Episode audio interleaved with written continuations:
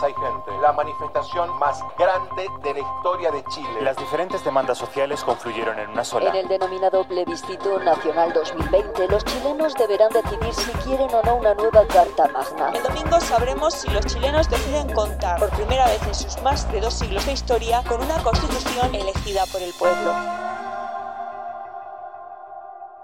Según los datos preliminares, más del 75% de los electores votaron a favor de una nueva constitución.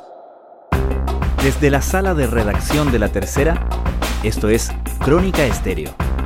Cada historia tiene un sonido. Soy Francisco Aravena. Bienvenidos.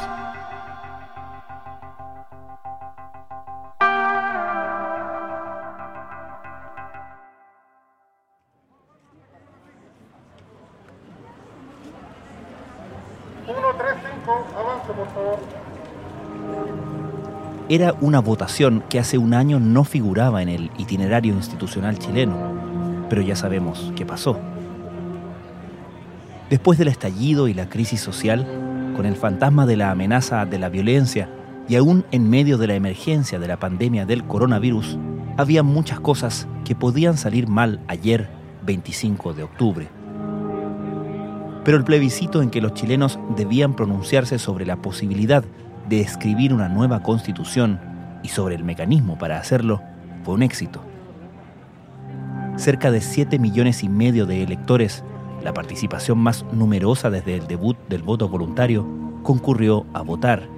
No se produjeron incidentes significativos y hacia la medianoche los resultados se conocían de manera clara y transparente. 99,6% de las mesas escrutadas, el apruebo se impone con un 78,28% de las preferencias, mientras que la opción rechazo obtiene el 21,72% de los votos. Respecto del mecanismo para la nueva constitución, un 78,99% de los votantes se manifestó a favor de una convención constitucional. El triunfo de la opción apruebo era predecible, pero su magnitud, más del 78% de los votos, fue aplastante. Que aún más electores favorecieran la opción de una convención constitucional con integrantes elegidos en su totalidad para estos efectos fue también una señal potente. La campaña dividió a la centro-derecha y al propio gabinete del presidente Sebastián Piñera con dirigentes, parlamentarios y ministros a favor de una y otra opción y unió bajo la misma bandera del apruebo a toda la centro-izquierda. Claramente, ese sector era el que más razones tenía para celebrar ayer, y así lo hicieron. Pero hoy, el día después de una jornada calificada como histórica, los políticos chilenos despertaron con una tarea monumental por delante. Organizar la elección de una convención constitucional y trabajar en una nueva Carta Magna. Para unos se trata de administrar el triunfo, para otros de procesar la derrota y reagrupar fuerzas. En este episodio de Crónica Estéreo revisaremos en la mirada de dos destacados analistas el panorama que se abre a partir de ahora. ¿Cuáles son los grandes desafíos de la izquierda y la derecha a partir de hoy? Comenzamos con la izquierda. Hay una crisis social, que es el gran dato de fondo de esta situación, que abrió todo este proceso, y eso es innegable. Eh, yo no he escuchado una interpretación, una lectura de, de Heraldo Muñoz, de Álvaro Elizalde, sobre por qué ocurrió lo que ocurrió entreguen alguna y entonces podemos empezar a, a, conversar. El sociólogo Carlos Ruiz es académico de la Universidad de Chile y presidente de la Fundación Nodo 21. Eso, ese es un primer dilema, ver cómo producimos una interpretación relativamente común que permita enrielar entonces una interpretación de las demandas de transformaciones que esa crisis social expresa. Eso está pendiente, eso no existe. Entonces se buscan fórmulas de arreglos electorales sin abordar ese problema y eso es un parche frente al, al volcán en el que estamos sentados, con un costo humano que, en fin, no necesito eh, repararlo acá.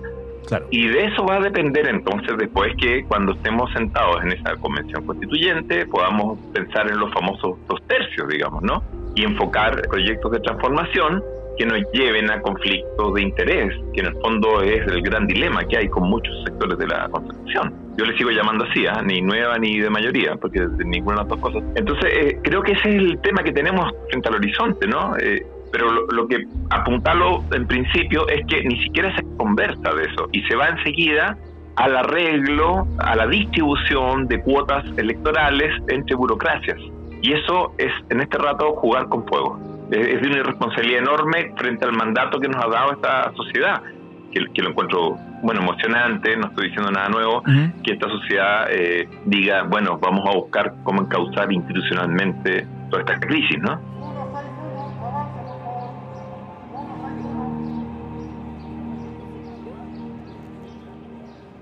¿Ese volcán sobre el que estamos parados sigue igual de activo hoy que ayer o más activo? Tengo la, tengo la impresión de que hay una propensión a la movilización muy alta en la sociedad chilena y el dilema es que además hay una propensión muy baja a la asociatividad mm. y eso genera un déficit de representación. Entonces estamos ante un problema al cual hay que pararse con mucha responsabilidad, con mucha amplitud de, de mente, porque si te fijas, el estallido famoso no solamente no está presidido por oradores ni por banderas políticas, lo cual ya sabemos, sino que tampoco está presidido por las viejas organizaciones sociales. Mm. Entonces, es un nuevo, es una, nueva geografía social la que estalla, es un nuevo individuo que han producido las últimas condiciones de transformación de, bueno, no son 30 pesos, son 30 años, ¿no? Entonces, eso implica que, eh, a ver, no son 30 años ya, entonces toda la factura no es solamente de Pinochet, eso es lo que quiero decir. ¿No? Porque 30 años son gobiernos civiles. Claro. Y no, no estoy defendiendo a Pinochet, pero, pero ya está bien. Pero ¿quién responde por el resto de la factura? Entonces ahí es donde a mí se me pierden estos personajes porque no, no, no, dan cuentas de nada, ¿no? Eluden entonces una discusión y llaman enseguida a acuerdos electorales. Entonces eh, eh, ahí cometemos el, el error de volver a incurrir en ese abismo tan grande que hay entre política y sociedad. ¿Te acuerdas cuando le pedían la renuncia a Piñera? El Parlamento estuvo viendo la posibilidad de, pedir, mm. de hacer una acusación constitucional, ¿no? Claro. Y ese era un momento en que Piñera tenía un 6% de reconocimiento y el Parlamento tenía un 2%. Mm. Entonces yo siempre decía, pero el 2% le pide al 6% que renuncie, o sea, fuera hasta el 90% nadie escucha. Mm.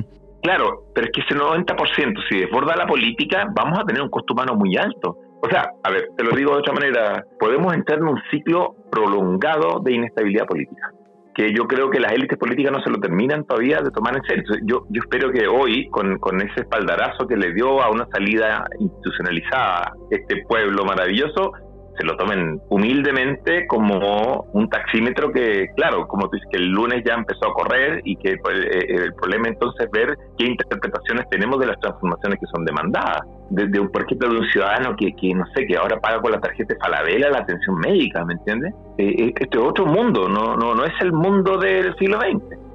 Y todavía hay una izquierda y qué sé yo, y una concepción, que le siguen hablando las viejas bases sociales de sustentación de la política de grupos sociales que no es que hayan desaparecido, pero ya no pesan tanto. Hoy apareció toda esta otra geografía de la cual, insisto, no dan cuenta. Entonces ahí tenemos un reloj corriendo y, que la, votación, los resultados lo, refrendan, lo exigen, ponen a andar un taxímetro, digámoslo así.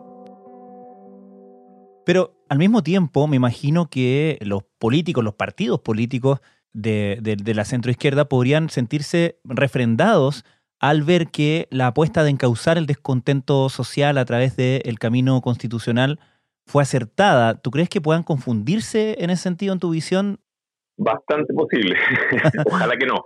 Pero ojalá que no, ¿sabes por qué? Porque además lo vamos a pagar de nuevo con más mutilados y más... Mm. el costo ha sido enorme y yo creo que, que el ensimismamiento de, de, de, estas esferas burocráticas que se siguen repartiendo cupos y que creen que todo esto es ahora para volver a, o sea, este es un nuevo dato para actualizar las planillas Excel, eh, ¿me entiendes? Mm. No, porque estamos acostumbrados a repartirnos votos arriba de una masa de un poco más de un 40% que, que, que, participaba. Mira, ahora subió un poco más. Entonces te descuadró las planillas Excel, vamos a ajustarla. Así piensa la política, eso se acabó. Eso se acabó y, y con eso terminó una ciudadanía. Entonces se acaba, por ejemplo, la participación que pueda tener la, sociedad civil en, la convención constituyente. Espero yo que los partidos la hayan terminado de entender. Fíjate que la convención constituyente eh, marca por encima de la prueba. O sea, la, gente está eh, muy demandante de que eh, esta esfera política sea abierta a otras formas de representación. Eso, eso está diciendo la Convención Constituyente, ¿no? Ahora, ¿qué herramientas tienen los partidos políticos para incorporar armas nuevas a su arsenal, no? Porque naturalmente un partido político cuando dicen, bueno, ahora viene otra elección, en el caso de, los constituyentes, ¿cierto? Opera con, las armas con las que está acostumbrado a operar, ¿no? Eh, empieza a hacer listas de candidatos, empieza a reclutar, empieza, y en eso empieza a negociar con sus socios, a repartirse, en fin, a buscar pactos, ¿no? Eh, es natural, es lo lógico de los partidos políticos. Sí, pero fíjate que o sea, eh, yo te lo digo desde la izquierda hasta la derecha. Eh, eh, históricamente teníamos una historia en este país en la cual había una relación distinta entre alianzas políticas y luchas sociales, incluida la propia derecha, pero también la democracia cristiana, etcétera. O sea, ¿a, qué punto llegó esta cuestión que se elitizó? Se estableció en una costra tan cerrada, eso que llaman la cocina, digamos, ¿no? Y además empezaron a validar en, en elecciones de poco más de 40%, ¿no? Entonces, es una conversa que está absolutamente de espaldas a la sociedad. Mientras tanto, la sociedad iba mutando, iba mutando, iba mutando, ¿no? En claves culturales que eh, esta esfera política no era capaz de procesar eh, democráticamente, si tú quieres, eh, en términos de una deliberación racional. O sea, por ejemplo, pongámoslo así, es sumamente legítimo estar a favor del aborto, es sumamente legítimo estar en contra del aborto. No hay ningún problema. Todos tenemos que vivir en una sociedad que conviva con esa diferencia cultural. El problema es que para eso hay una esfera democrática que tiene que resolver eso de una manera racional. No, termina en el Tribunal Constitucional, ¿te das cuenta?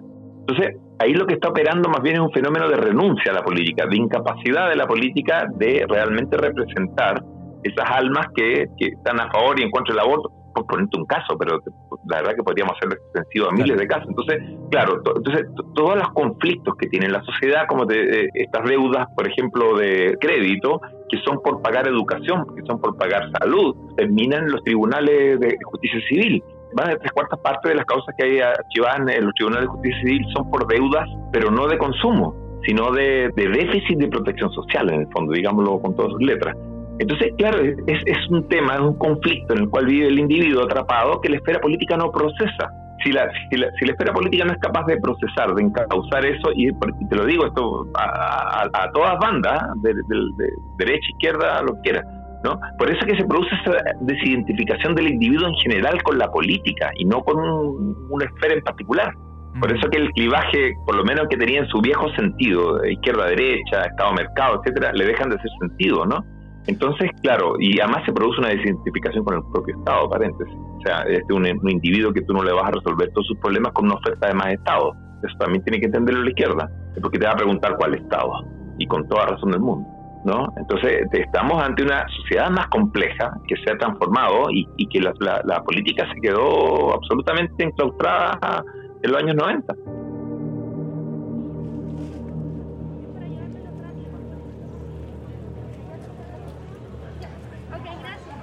Es al mismo tiempo una sociedad a la que camino al plebiscito de ayer da la impresión de que se crearon ciertas expectativas respecto de qué puede solucionar una constitución o un camino constitucional. ¿Cómo crees tú que los que ganaron ayer deberían administrar las expectativas que se crearon para lograr el objetivo uno, que era ganar el plebiscito del 25 de octubre?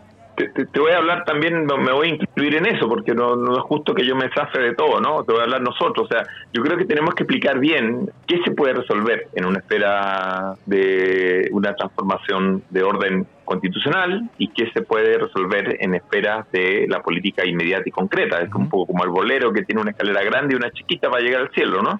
Entonces, allá vamos a ir a, modificar y a producir una, un rediseño de las instituciones para que quepa y dé lugar a eh, otro tipo de conflicto de intereses que en este momento han sido sistemáticamente negados por una institucionalidad que corresponde a una sociedad que ya dejó de existir aquí en Chile. Por eso que se produce toda esta crisis de legitimidad elitaria eh, eh, y que no distingue élites empresariales, políticas, judiciales, eclesiásticas, militares, en fin, ¿no? Yo lo he dicho por ahí, se salvan los bomberos nomás. Hmm. Bueno, pero, por otro lado, va a haber que empujar esto con algunas medidas concretas eh, urgentes. O sea, eh, nosotros no vamos a, producir en la Convención Constituyente, por ejemplo, una reforma tributaria, ¿no? Claro. No vamos a hacer el problema del impuesto, o sea, no, no vamos a ir a echar ahí a resolver el problema del impuesto a los super ricos, como dicen algunos, ¿no? o sea, es, falso construirle esa expectativa para ir al centro de tu pregunta, a la gente, porque entonces lo que vamos a producir es una frustración mayor. Pero eso no opta que no sea sumamente justo, que hay que tener una estructura tributaria más equitativa.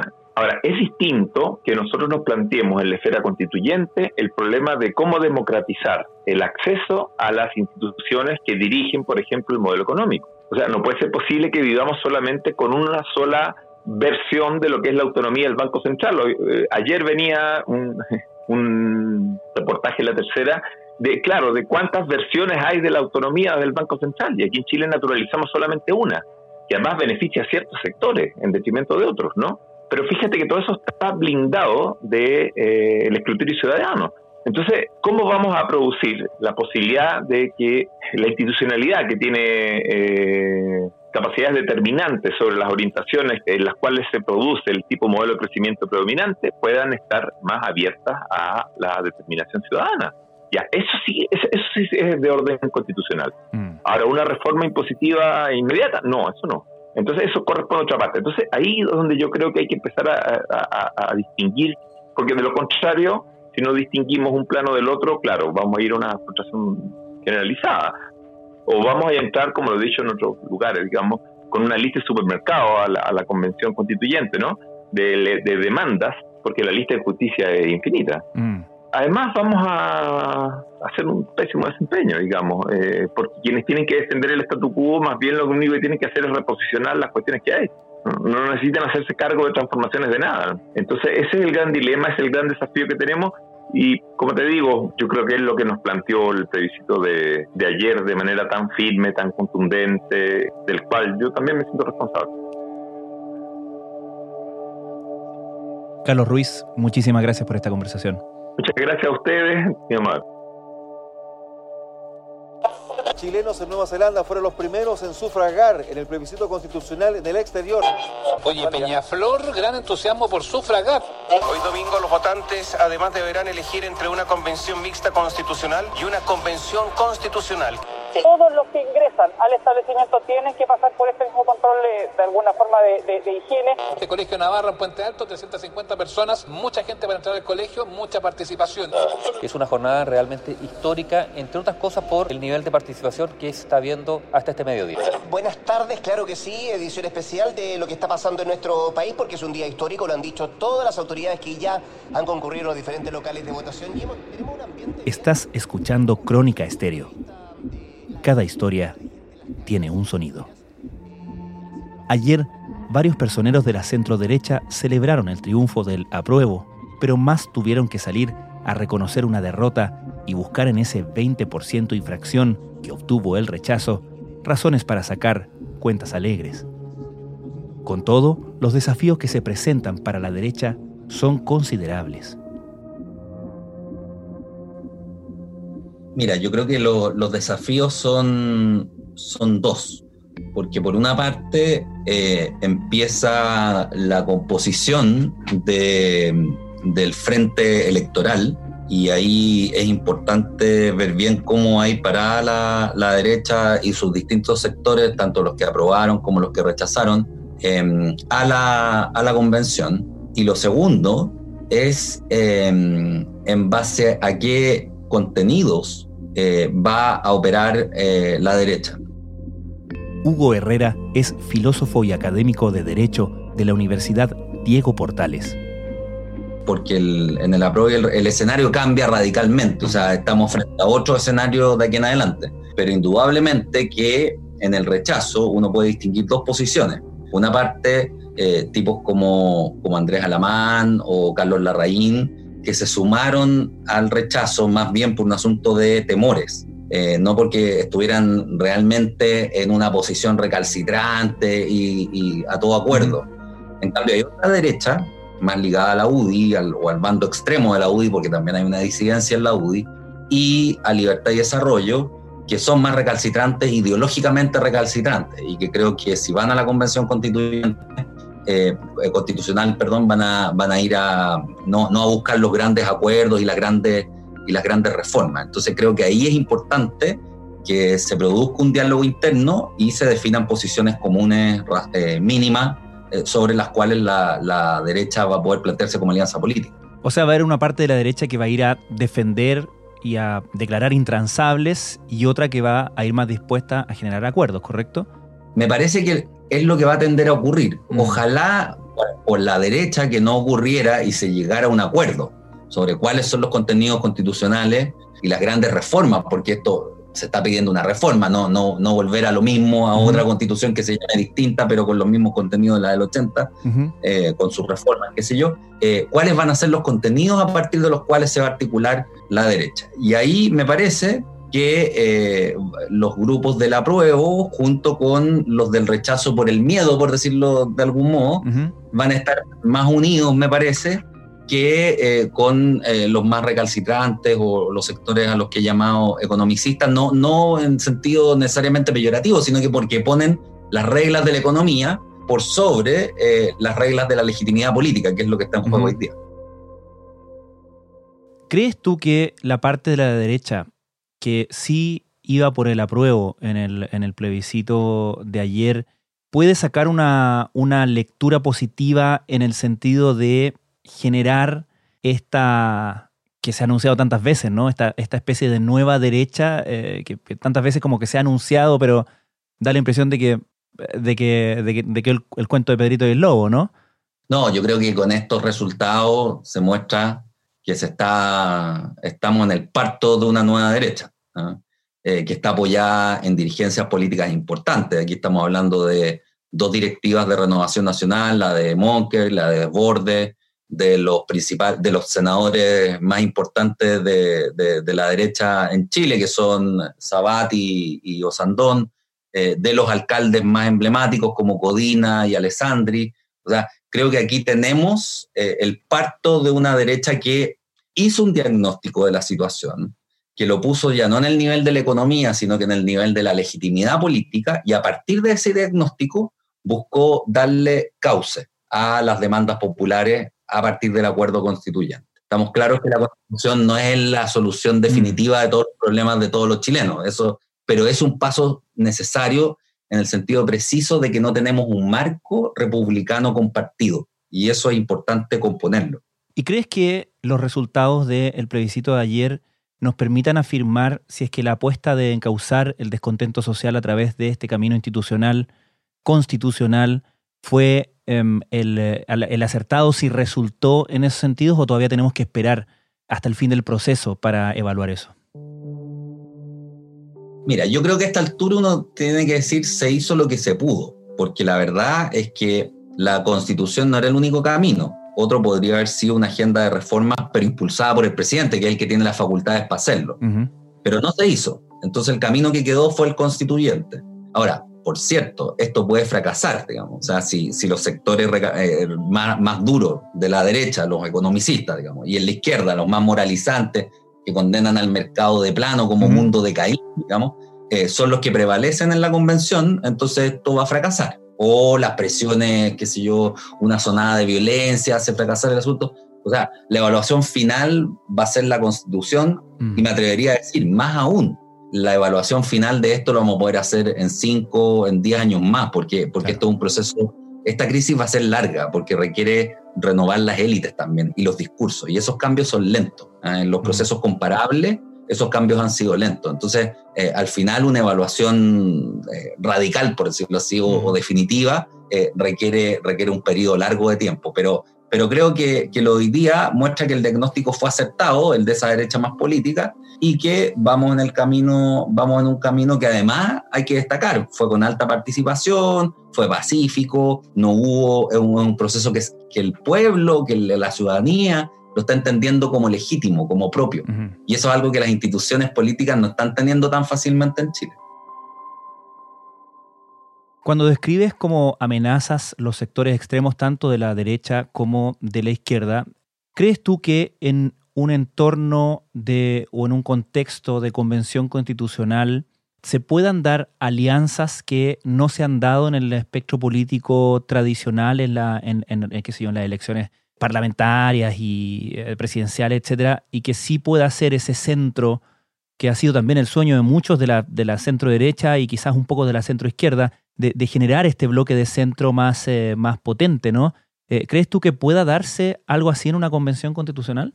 Yo creo que puede darse y, más aún, tiene que darse. Hmm. Mira, hay dos razones por las que tiene que darse. Primero, por, el hecho palmario de que ninguno de los dos sectores cuenta con los dos tercios. Pero además, porque no estamos hablando de una ley simple o de una reforma puntual, sino que estamos hablando de la constitución. Y la constitución en democracias maduras no es un triunfo partisano, por decirlo así. No, no, es un triunfo de un bando sobre el otro. Por eso no funciona la del 80, sino que es un marco en el cual en principio todos tienen que sentirse acogidos. Más o menos, sí, pero, pero todos en un grado razonable. Entonces, en ese sentido, no solamente hay una imposibilidad de, de, que, de que ir ahí con todo y sin acuerdo eh, va a conducir, eh, o sea, hay, hay, una imposibilidad de hacer eso, porque eso conduciría el proceso al fracaso, sino además es necesario cruzar la línea porque tenemos que producir una carta lo suficientemente amplia como para efectivamente renovar la legitimidad del proceso político. Entonces ahí yo creo que cruzar la línea es importante, los acuerdos van a ser importantes y esto lo, he tratado de, plantear bien, bien insistentemente. No, no, es, no es esto celebrar el acuerdo así como un, con un gesto medio noventero, digamos, sino que es importante el acuerdo aquí porque significa reconocer al otro, reconocer al que piensa distinto. Y eso es fundamental al momento de asentar las bases de una república democrática. Si tú no tienes eso, no tienes las bases de una república democrática. Por último, Hugo, tú has sido bastante crítico de eh, la conducción o falta de ella eh, del presidente Piñera en todo este proceso desde, desde la crisis, el estallido de la crisis en, en octubre del año pasado.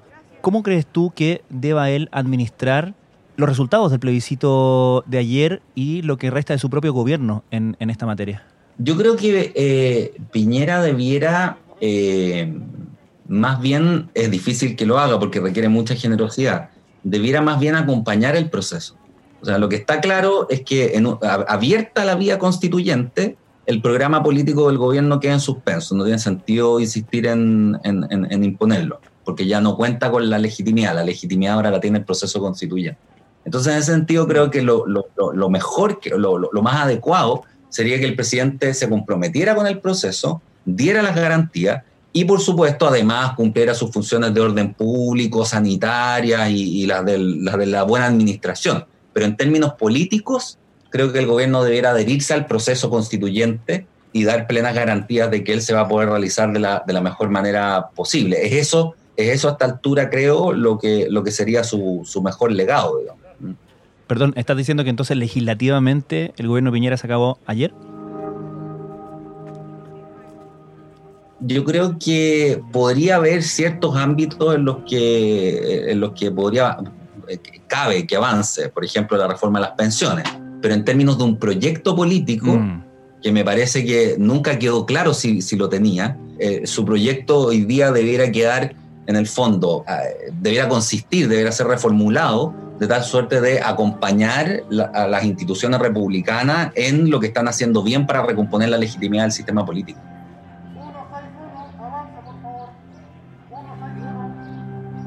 Hugo Herrera, muchísimas gracias. Muchísimas gracias a ti por la invitación a conversar, Francisco.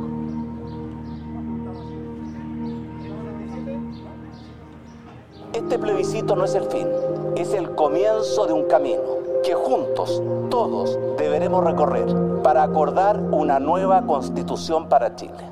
Hasta ahora, la constitución nos ha dividido. A partir de hoy, todos debemos colaborar para que la nueva constitución sea el gran marco de unidad, de estabilidad y de futuro, y que se constituya en la casa de todos y en la ley fundamental de la República, respetada y legitimada por todos los chilenos.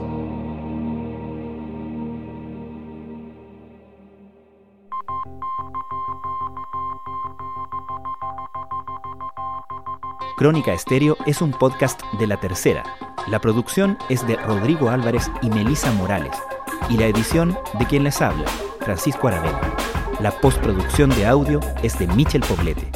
Nuestro tema principal es Hawaiian Silky de Sola Rosa, gentileza de Way Up Records. Nos encontramos pronto en una nueva edición de Crónica Estéreo.